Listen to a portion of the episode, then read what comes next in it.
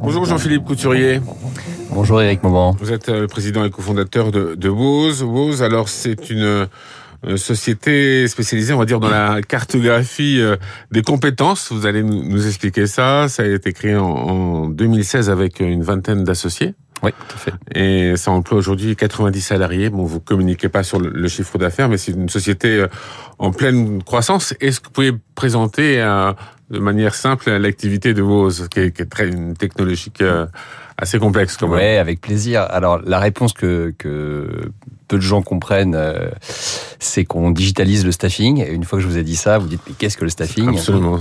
voilà.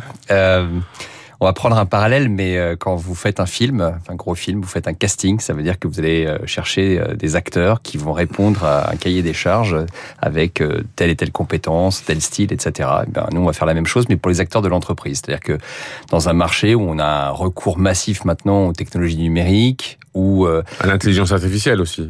Oui, alors je, je disais simplement que nos clients, eux, ont recours euh, aux technologies numériques, que nos clients, euh, on vit une guerre des talents. C'est très compliqué de trouver des talents maintenant. On a une obsolescence croissante des compétences. Utiliser au mieux les talents de l'entreprise, c'est devenu quelque chose d'absolument stratégique pour toutes les entreprises, au rang desquelles en premier, évidemment, les sociétés de prestation de services intellectuels société d'ingénierie, euh, ce qu'on appelle ESN, entreprise de services numériques, mmh. ou cabinet de conseil. Voilà. Et nous, notre notre job entre guillemets, c'est de les aider et les accompagner à faire le meilleur casting, c'est-à-dire qu'on cartographie, on référence l'ensemble des compétences internes, c'est-à-dire les salariés, et externes, les freelances, les sous-traitants. Et puis de l'autre côté, on a tous les besoins des projets, donc euh, ces, ces, ces films de l'entreprise qui sont absolument stratégiques mmh. parce que elles transforment l'entreprise et on va comme ça euh, proposer le meilleur casting, donc les meilleures équipes ou les meilleurs talents en fonction des besoins. Concrètement, ça se présente comment? Ce sont des logiciels que vous fournissez euh, aux entreprises ouais, C'est un logiciel, un logiciel qu'on appelle SaaS, donc logiciel, on dit ça software as a service, euh, et donc euh, avec des clients qui payent un abonnement et qui euh, utilisent le logiciel sur l'ensemble de leurs collaborateurs et de, encore une fois, je le dis, les sous-traitants, les freelances, etc. Et alors, comment vous récoltez toutes ces informations? Alors aujourd'hui, dans notre premier marché, qui est le marché, encore une fois, de la prestation de services, euh, on a souvent des CV, des bios, ou alors les, les, les, collaborateurs se connectent et vont indiquer quelles sont leurs compétences clés. Et puis de l'autre côté, euh, eh bien, on fait ce casting, donc on les, on les, euh, on va, on va allouer ces talents euh, sur des projets. Évidemment, sur ces projets, on sait quelles sont les compétences qui sont mises en œuvre. On a euh, un moteur de traduction et un grand dictionnaire de synonymes euh, qui est en fait une intelligence artificielle extrêmement développée qui possède des centaines de milliers de compétences, des millions d'éléments de compétences. Et grâce à ce moteur, on va faire le lien entre bah, les compétences mises en œuvre sur un projet et puis mmh. bah, finalement ce que développe un collaborateur et, et on va enrichir son profil au fur et à mesure des projets qu'il fait dans l'histoire histoire de l'entreprise. Donc on va relier les opérations avec les ressources humaines. Mais comment vous faites pour tenir à jour euh, les compétences qui changent euh, régulièrement, qui évoluent régulièrement? Ça doit être assez complexe quand même de, suivre tout le monde et de savoir euh, qui est compétent dans quelle matière. Alors complexe de suivre tout le monde, non, parce que c'est de l'informatique. Donc à vrai dire, à l'ordinateur, ça va, ça c'est assez bien le, gérer. Maintenant, capter toutes les nouvelles compétences qui se créent tous les jours dans le monde, eh bien ça veut dire scanner le web. Et, et c'est ça la, la, magie en fait d'Internet et de ce qu'on a fait sur les 20 dernières années, c'est qu'on a digitalisé le monde. On a une, mmh. une source de données absolument incroyable qui nous permet tous les jours et chaque jour de découvrir de nouvelles compétences, d'enrichir notre dictionnaire, d'enrichir notre intelligence artificielle et donc euh, de faire ce lien entre projet et talent.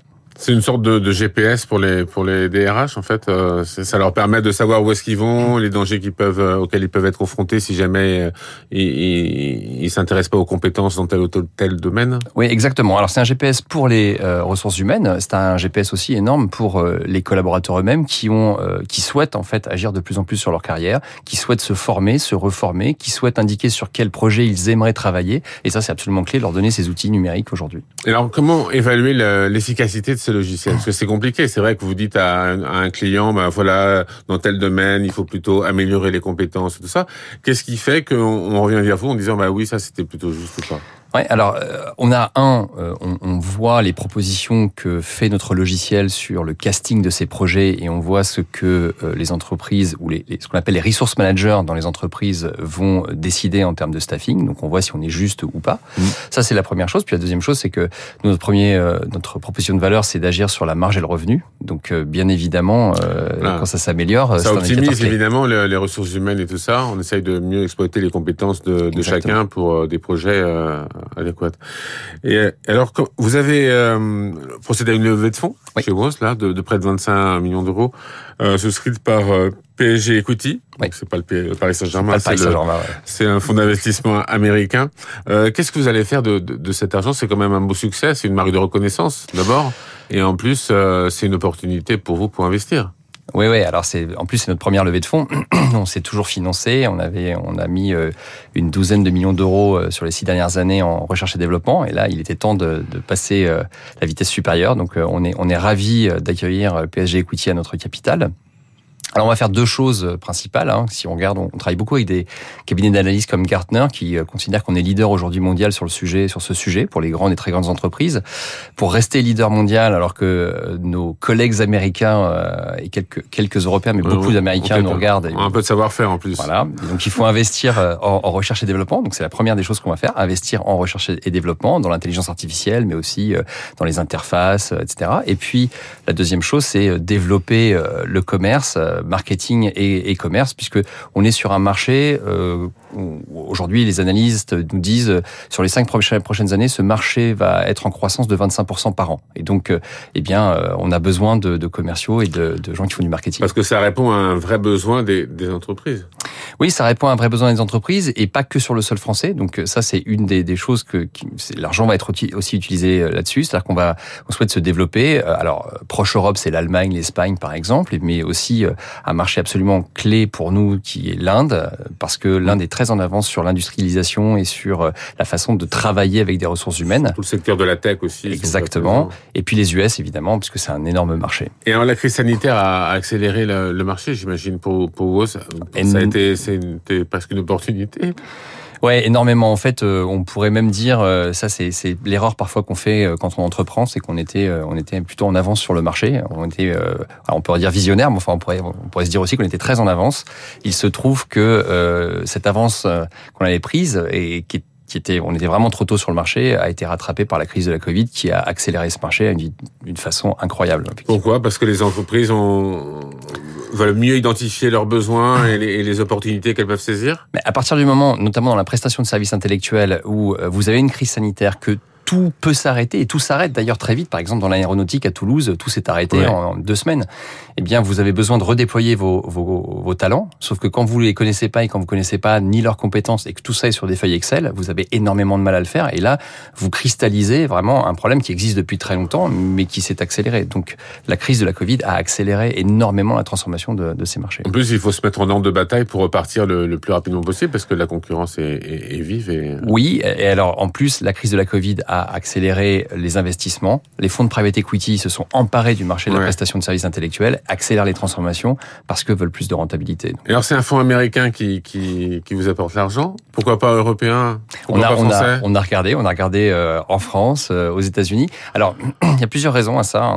Déjà, c'est un fonds qui, est, qui, qui, nous accompagne euh, aux US. Or, euh, un de nos grands marchés, c'est les US. Donc, c'était important euh, d'aller chercher un fonds qui connaît les US.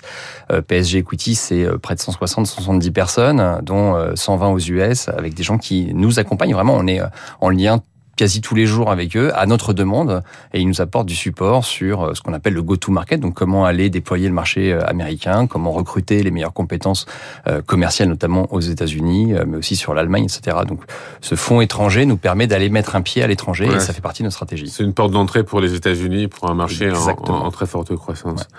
Merci Jean-Philippe Couturier, président et cofondateur de WOZ. Merci beaucoup d'être venu sur Radio Classique ce matin. Bonne journée, il est 6h53. Dans un instant, la chronique 3 minutes pour la planète avec